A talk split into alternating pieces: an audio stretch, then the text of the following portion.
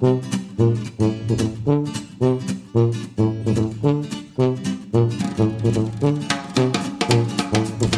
nome é Heloísa e eu sou monitora da Ludus Luderia e eu estou aqui com o campeão brasileiro de Carcassonne no ano de 2018, o Douglas Aguilar. Olá pessoal, tudo bem? Prazer. Para quem não conhece o que é Carcassonne, ele é um board game que ficou muito famoso em 2001 e ajudou a popularizar os board games. O campeonato do mesmo é feito pela Devir Brasil e leva o campeão para competir em Essen, onde fica o maior evento de jogos de tabuleiro com premiações, a Spiel. Então, Doug, o que te levou a conhecer os board games? Em 2014, né, eu desconhecia o mundo dos board games eu conheci o board game, né, em uma festa de aniversário. Eu fui a essa festa, eu não conhecia as pessoas, conhecia só o aniversariante. E o pessoal lá tava jogando Zombicide. E eu fiquei maravilhado com aquilo, né? Porque para mim, jogos de tabuleiro eram só os populares que todo mundo conhece, né? Banco Imobiliário, War, Detetive. Então, para mim, aquele era um mundo fechado, só existia aquilo.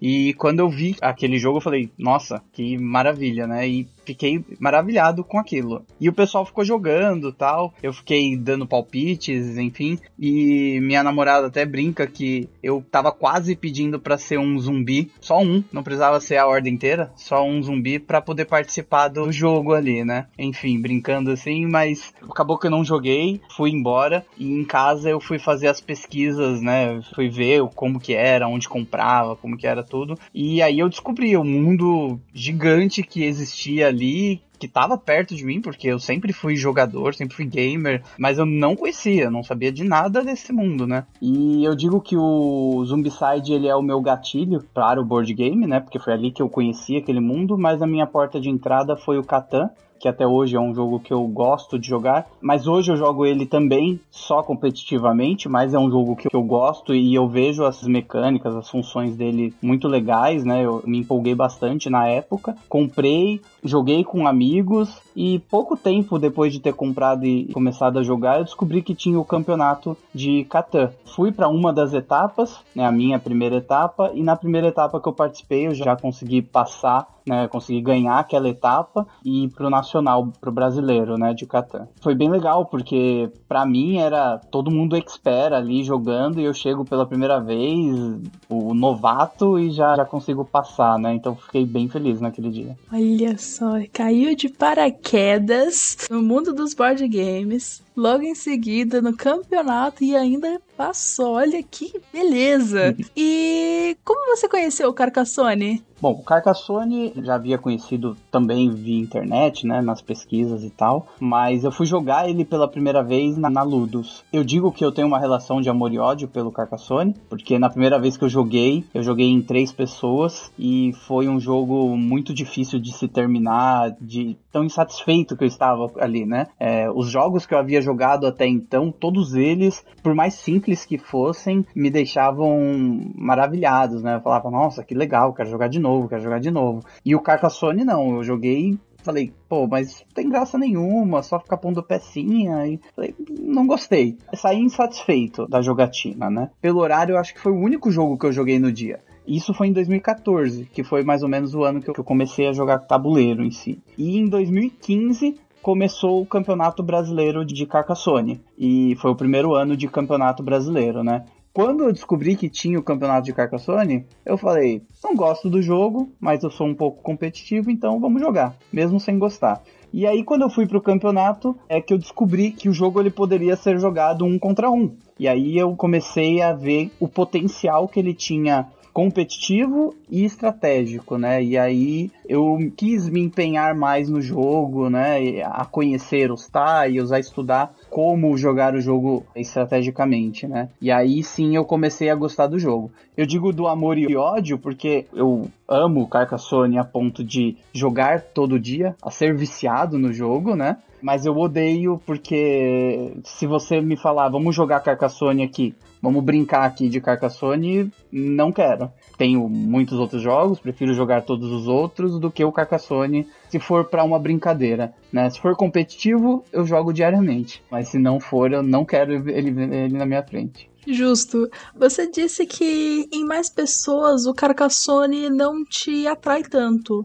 Por que exatamente? Por que, que em duas pessoas é maravilhoso e em três é mais você fica tipo, não. É, em duas pessoas ele é estratégico. Porque imagina você, né? não, não, hum. não vou entrar em detalhes de quantas peças existem de cada, mas imagina você que existe uma peça de um tipo. Qual é a chance de você pegar essa peça? É uns 50%, dependendo aí de quantos tiles existem ainda, mas você tem 50%. Ou eu pego ou você pega, certo? Uhum. Agora, certo. se a gente tá jogando em cinco pessoas e eu preciso desse único tile, eu tenho quatro pessoas para pegar o tile contra mim. Qualquer uma das outras quatro que pegar, eu perco. Se eu pegar, eu ganho. Ou, não, eu estou dizendo perco e ganho, mas em linhas gerais, uhum, né? Mas no, ganha uma certa, é, uma certa vantagem. Exato. Então, assim, quanto mais gente, maior o grau de sorte que o jogo proporciona. Em duas pessoas, o fator sorte ele existe, né? Mas ele é muito dizimado, né? Ele é bem reduzido. Ah, sim. Então esse fator sorte ele, ele acaba me incomodando e muito no jogo de mais pessoas. Faz sentido. Então você tende a mais os Eurogames. Sim, sim, sou bem euro, muito mais euro. Por tudo que você disse, você considera que o jogo escolheu você, correto? Sim, sim, eu acho que sim, porque eu não escolhi ele. Eu só escolhi o campeonato. e como foi para você ter ganho o campeonato de Carcassonne? É, para mim foi uma realização, né? Porque você imagina 2015 foi quando eu falei, ah, vou me empenhar. E eu fui campeão em 2018. Então, 15, 16, 17 e 18. Então são quase quatro anos jogando. Hoje eu jogo diariamente. Eu não jogava diariamente, né? Eu passei meses sem jogar entre alguns anos, né? Enfim, mas foram praticamente quatro anos de empenho, de jogada, de partidas, de estudos, assistindo vídeos de campeões no YouTube, enfim. Então é quase que uma faculdade. Eu fiz faculdade de Carcassonne. E em 2018 eu fui campeão, eu me formei. Quando eu consegui ganhar, foi só alegria, né? É uma realização mesmo. Pegar o diploma é sempre sensacional, realmente. E assim, eu imagino que você deve ter estudado muito pelo que você falou. E esses estudos, é, você pegava o jogo, você olhava, você contava as pecinhas, você via gente fazendo review, porcentagem das coisas. Como é que era mais ou menos esses estudos? É, o, o jogo Carcassonne competitivo, ele meio que te obriga a conhecer todas as peças. É o passo inicial, conhecer as peças. O passo 2 é, no caso do estudo, né, é ver o que, que pode ser feito, né? Quando eu pego uma peça, porque muita gente, por exemplo, joga Carcassonne e começa a pegar retas em sequência. E fala, pô, não tive sorte nesse jogo, então eu perdi por azar, porque eu só peguei reta e você foi fazendo pontos de outra forma. E enquanto a reta, ela ou a curva ou qualquer outra peça, né, que a pessoa possa achar ruim, cada uma tem a sua função. É ver o que, que cada peça pode fazer. Com a reta eu posso travar o oponente, com a reta eu posso fazer ponto por aqui, posso entrar no campo por aqui. Então, é isso, né? Você vendo o que cada peça pode fazer para você maximizar aí as pontuações delas, né? Você consegue encontrar vídeos. É, hoje é mais fácil, mas antigamente era bem mais difícil, mas ainda dava para encontrar vídeos de, de, campeões jogando e você vê jogadas que você fala, nossa, eu não imaginava. E com a prática você começa, aquilo é natural, você vai vai aprendendo e fazendo naturalmente aquilo. Então você realmente estudou muito o jogo. Se alguém falasse, você vai desenhar um jogo do Carcassonne aqui para mim, você vai lá e se desenha e é isso aí. Consigo. Beleza. E o que significou para você representar o Brasil em Essen? foi muito legal, né? Para mim é, eu sempre quis representar o Brasil, né? O meu objetivo inicial não era ser campeão mundial, sempre foi primeiro ser campeão brasileiro para chegar em Essen e disputar contra os melhores. Porque hoje a gente tem ferramentas que proporcionam isso, que a gente pode, daqui de casa, enfrentar campeões mundiais, bicampeões mundiais, você consegue enfrentar essas pessoas, dá para jogar direto com eles. Mas antigamente não tinha, então para eu jogar contra os melhores, os campeões, eu tinha que ser o campeão do Brasil. Esse era o meu objetivo inicial, né? Ir para a Alemanha, né? Para Essen, para jogar contra eles. Eu fiquei em décimo colocado, de longe é uma, uma, posição muito boa, né? Não é uma posição ruim. Eu saí um pouco insatisfeito porque eu tive oportunidades de ficar melhor do que décimo, mas décimo foi uma ótima colocação e orgulho, né? Para mim foi um orgulho estar tá lá. Primeiro pelo prêmio, que é muito legal, eu nunca tinha saído do Brasil, então, né, conhecer países novos é sempre legal. E segundo, pela realização de estar fazendo o que eu queria, jogar contra os melhores, né? Hoje, um dia, eu ainda vou ser o Mundial, mas por enquanto, vamos contentando em ser o brasileiro de novo. Nossa, sensacional demais. E sobre Essen agora, uh, o que, que, você achou de mais interessante é, ou que chamou mais atenção na feira? Bom, é, a feira ela é gigantesca, né? De longe o que eu imaginava. Todo mundo falava que ela era grande, né? Que era muito legal, enfim. Mas você só consegue ter a noção vendo mesmo, porque é muito grande. Foram quatro dias de feira, são sempre quatro dias de feira, né? Eu pude aproveitar a feira em si três dias, porque um dia foi o dia do campeonato mundial, então tive três dias para aproveitar. E em três dias eu não consegui ver a feira inteira. É muito grande. Eu precisava de mais uns dois dias, acho que para aproveitar assim da melhor forma, né? Poder ver e degustar mesmo o que você está vendo ali, porque você consegue até ver a feira inteira passando só olhando sem prestar atenção em nada, né? Mas a, a criança aqui ela quer ver todos os jogos, pegar todos os jogos, comprar todos os jogos, né? Eu fui com a intenção de comprar uns 18 jogos mais ou menos só porque eu não queria muito alimentar o vício, então só 18 era o suficiente, mas no fim eu acabei trazendo 47.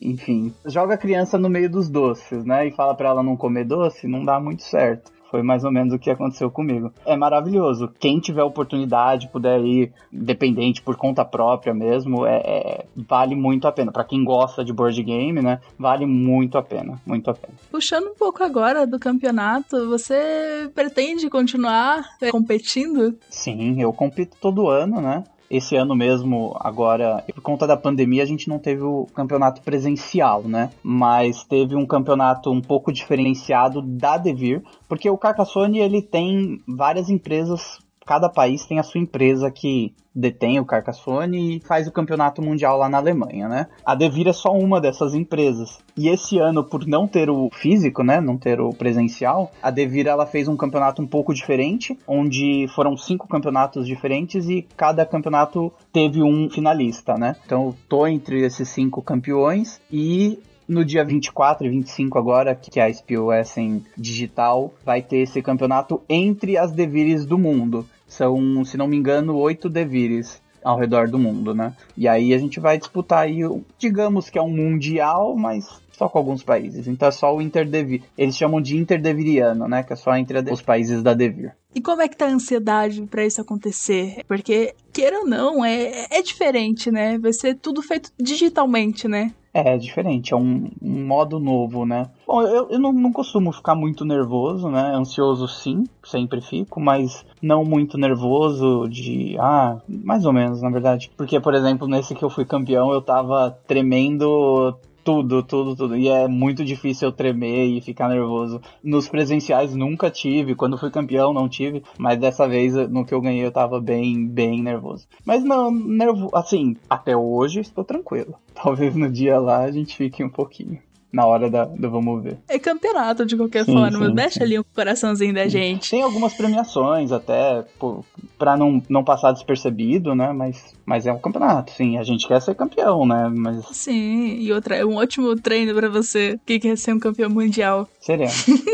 Oi, Luísa, se você me permite, eu e mais alguns campeões do Carcassone, nós criamos nesse tempo de pandemia, a gente criou um grupo que é o Carcassone Brasil, né? Que é para incentivar as pessoas, não só ao Carcassonne, mas o board game em geral, mas o nosso foco é o Carcassonne, a incentivar elas a jogarem mais competitivamente, mas também, se quiser, num âmbito mais familiar, né? E quem quiser conhecer, a gente tem o nosso site, que é o carcassonnebrasil.com, e no Instagram também, Carcassone Brasil. Ali a gente dá muitas dicas, é, a gente ajuda bastante. A comunidade está crescendo legal e tá bem divertida. Olha que bacana. Então aí dá uma oportunidade para você que ou já jogou Carcassonne e não conhece muito bem o jogo, ou para você que fala: "Não, eu quero também entrar num campeonato, eu quero conhecer mais do jogo". Eu acho uma excelente oportunidade. Isso aí. Venha que vai ser bem recebido. É, lembrando que o Doug só gosta de jogar o Carcassonne em duas pessoas, tá? Então não vai chamar você seu amiguinho para jogar com o Doug. E essa foi a entrevista com o Doug, o campeão brasileiro de Carcassonne. Muito obrigada novamente pela participação. E foi ótimo ter essa conversa contigo e estamos torcendo para você ganhar esse campeonato da Interdevir.